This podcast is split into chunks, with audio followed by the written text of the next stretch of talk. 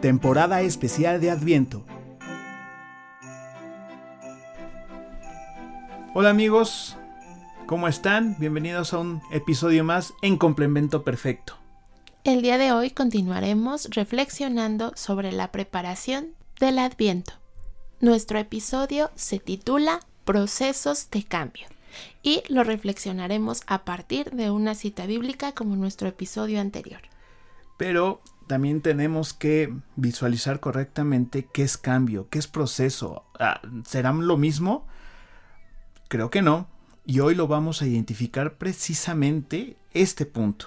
Como dice él, vamos a la lectura. La lectura es Lucas 3, del 4 al 6. Como está escrito en el libro del profeta Isaías, una voz grita en el desierto, preparen el camino del Señor, allanen sus senderos, los valles serán rellenados, las montañas y las colinas serán aplanadas, serán enderezados los senderos sinuosos y nivelados los caminos desaparejados. Entonces todos los hombres verán la salvación de Dios. Palabra de Dios. Ok, entonces, para hablar de cambio, de proceso, primero también tenemos que reflexionar la palabra conversión. Y conversión quiere decir volver a Dios. En muchas ocasiones decimos, pues sí, ya, ya estoy cerca porque ya estamos casados, porque estamos intentando llevarnos bien, porque eh, pues no cometo pecados graves. En mi noviazgo me, me llevo muy bien con mi novio, con mi novia, no tenemos problemas. Y muchas veces nos vamos como justificando, y lo quiero llamar de esta manera, como el que yo no tengo pecados graves. Es más, ahora con lo de los encierros y la pandemia, pues ni salgo y ni cometo pecados. Y por lógica, no estamos viendo a profundidad lo que nos hace falta convertir. Conversión en la palabra en griego significa cambio de mente, cambio de corazón. Y nos gusta esta, este significado porque nos queda perfecto para esta época de preparación, esta época de adviento. Hoy queda perfectamente eh, eh, esa palabra de conversión, volver a Dios, cambiar hacia Dios. Eso es un horizonte, eso es donde tenemos que voltear a ver, donde tenemos que fijar para poder nosotros ahora sí hablar de un proceso. Porque, ¿qué creen muchachos? Para cambiar necesitamos un proceso. Y lo vuelvo a decir, ese proceso sí necesita estar respaldado de esta conversión, de este orden. ¿Y qué es el orden? Pues es Dios también, ¿verdad? Entonces va de la mano esta intención. Y en este proceso de cambio te queremos invitar a que en tu interior reflexiones sobre estas pequeñas actitudes que si las vamos sumando, imaginémonos una pared de ladrillos, de tabiques. Estas pequeñas actitudes es como si tú fueras poniendo un ladrillito, otro ladrillito, otro ladrillito, otro ladrillito y dices, no pasa nada, es que solo me enojé, no pasa nada, es que solo no le contesté, no pasa nada, es que solo no quise ayudar en casa, ¿no? Y son estos pequeñitos ladrillos, estos pequeñitos tabiques, lo que van haciendo que nos vayamos alejando de Dios y por ende vamos construyendo un muro en nuestra casa, en nuestra familia, en nuestro noviazgo, con nuestros papás. Tapando la luz con ese muro y perdiendo por completo el horizonte. ¿Y cuál horizonte? Este objetivo que tenemos, ya sea de vivir un noviazgo bien, un noviazgo auténtico, de vivir un matrimonio santo, de formar una familia unida. Justo ese es el horizonte que vamos perdiendo, porque nos vamos aislando en nuestro mundo, en nuestros pecados o en nuestro, pues sí, en este justificarnos el yo estoy bien. Por eso es que queremos hoy invitarte a hacer esta reflexión, estos, estos cambios de pequeñas actitudes. Y a lo largo de nuestro servicio hemos conocido a pareja de novios y hasta matrimonios, que dicen, todo bien, vamos excelente. No, estamos perfecto, no necesitamos uh, de, de, de, ayuda. de ayuda. Vaya. Porque estamos excelentes. Exacto. Y fíjense bien en esta nota. Es Nos, como una alerta, un exacto, foco rojo. Nos preocupamos más por estas personas porque ellos no alcanzan a visualizar el foco rojo. Exacto. Y eso es lo más grave. Como lo dice Mau, es una alerta roja. Y creo que esta es eh, algo en lo que todos tenemos que estar muy al pendiente. Más allá si estamos en una relación de noviazgo o de matrimonio, son alertas que tenemos que estar muy pendientes de no caer ahí. Porque cuando estamos cayendo en este error, estamos levantando muros aún más graves. Y más gruesos. Que son el egoísmo, la soberbia. Y son Ay, cosas sí, que sí. nos cuesta cada vez más trabajo ir quitando si en lo individual es difícil, ahora imaginémonos como pareja. Si ambos estamos cayendo en esta soberbia, es aún más complicado. Es como decir, no necesito tu ayuda, mira, yo pongo mis cortinas y nadie ve lo que está pasando.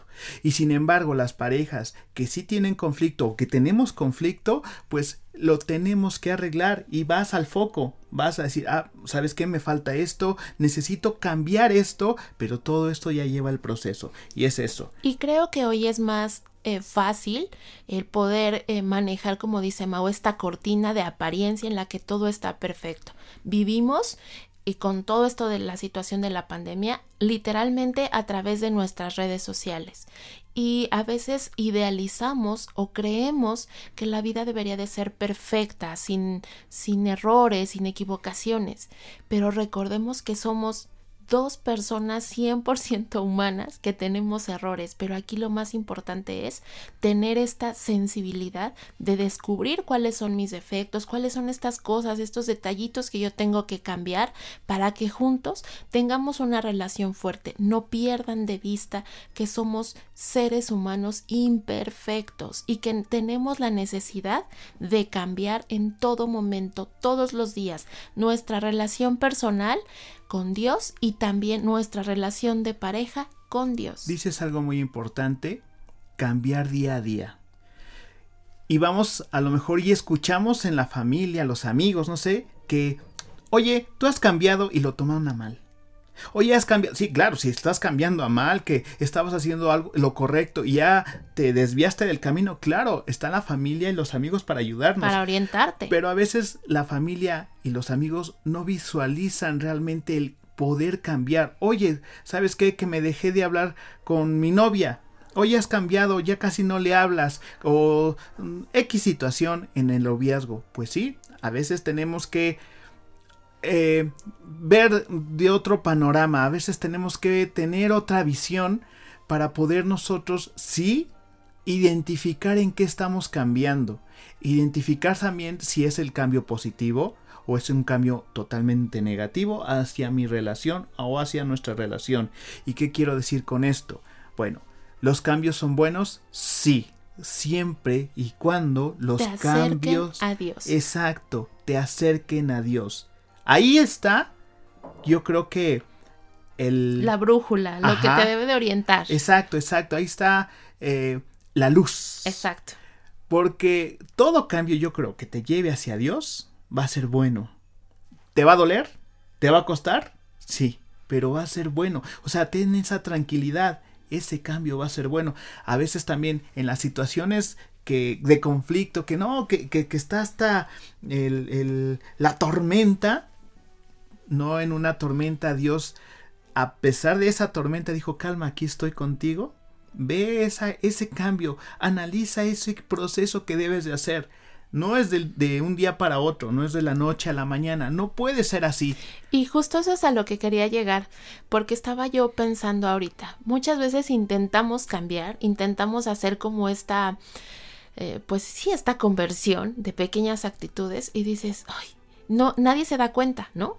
Pero te pido, te invito a que tengas toda la paciencia del mundo. En el episodio justo de los celos les compartíamos que a mí Selene me costó como mucho trabajo, mucho tiempo, más bien es lo correcto, mucho tiempo, darme cuenta de lo que Mau había cambiado. Años, fueron años. Pero te pido que no pierdas esta esperanza. En el episodio pasado hablamos justo de la esperanza y hoy la invitación es esa. Hablamos de la esperanza, hoy el proceso de cambio. Mientras tú mantengas esta firme esperanza en ti, en tu cambio de la mano de Dios, será difícil, claro que será difícil, pero créeme que los frutos los verás y verás la recompensa a manos llenas, porque Dios así te lo va a permitir.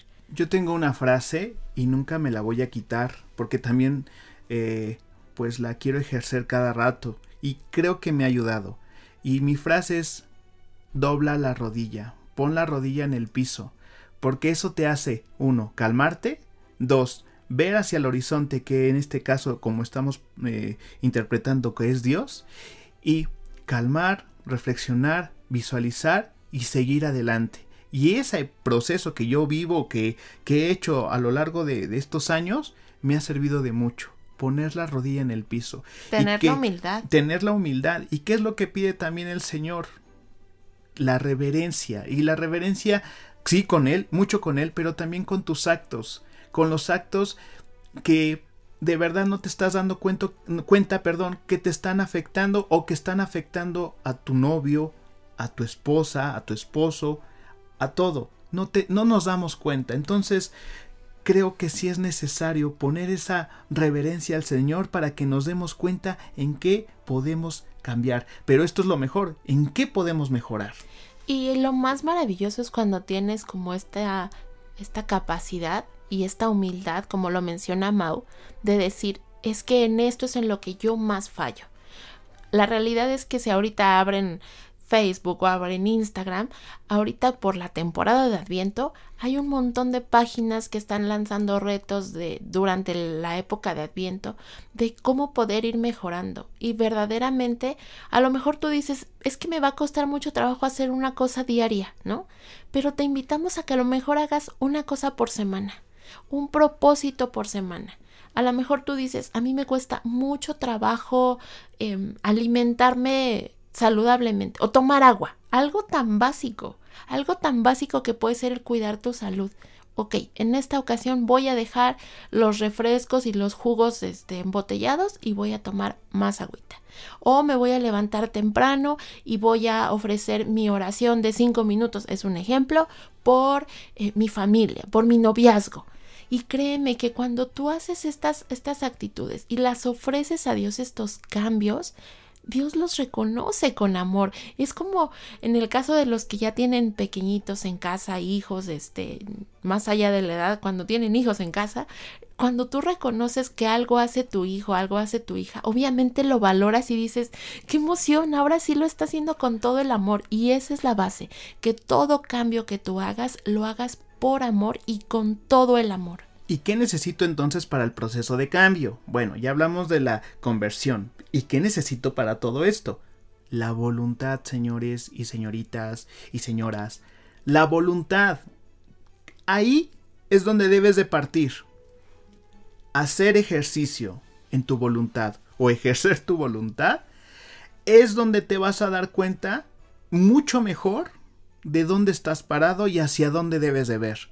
Y ese impulso también lo va a generar Dios, junto contigo, junto contigo, cuando siempre, siempre y cuando estés en tu oración, en comunión y sobre todo en paz con familia, con todos los que te rodean, pero siempre viendo el horizonte hacia Dios.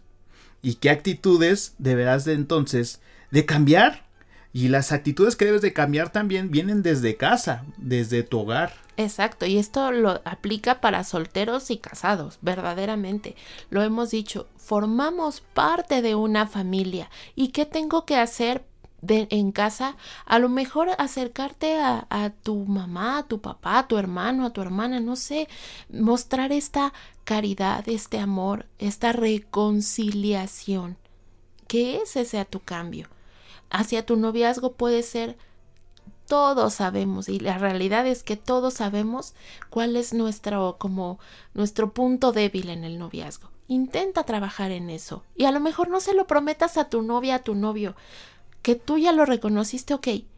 en silencio, en, en, esta firme voluntad, en esta firme convicción, como lo decía Mau, trabaja en esto, motívate en, en, perseverar en este cambio para que tu novio o tu novia lo vea, lo reconozca. Va a ser difícil, como decíamos hace un momento, pero persevera, no quites el dedo del renglón. Aquí es donde nace el héroe para ella y también la princesa para él. Correcto. Porque, y digo, no es que nos basemos en un cuento de hadas, pero sí nos basamos en el cuento del rey, que es el Señor. Pongamos todas las cosas en su lugar y de ahí partir también para poder ayudar a las personas a visualizar su cambio, es decir, a reconocer su cambio, a subrayarlo, a decirle, de verdad, gracias por esto, porque también hasta me estás autoayudando. Pues claro, me motivas. Me motivas, claro que sí. Les agradecemos que nos hayan acompañado hasta el final y los invitamos a que nos compartan qué cambio harán en este adviento. Muchas gracias y hasta la próxima.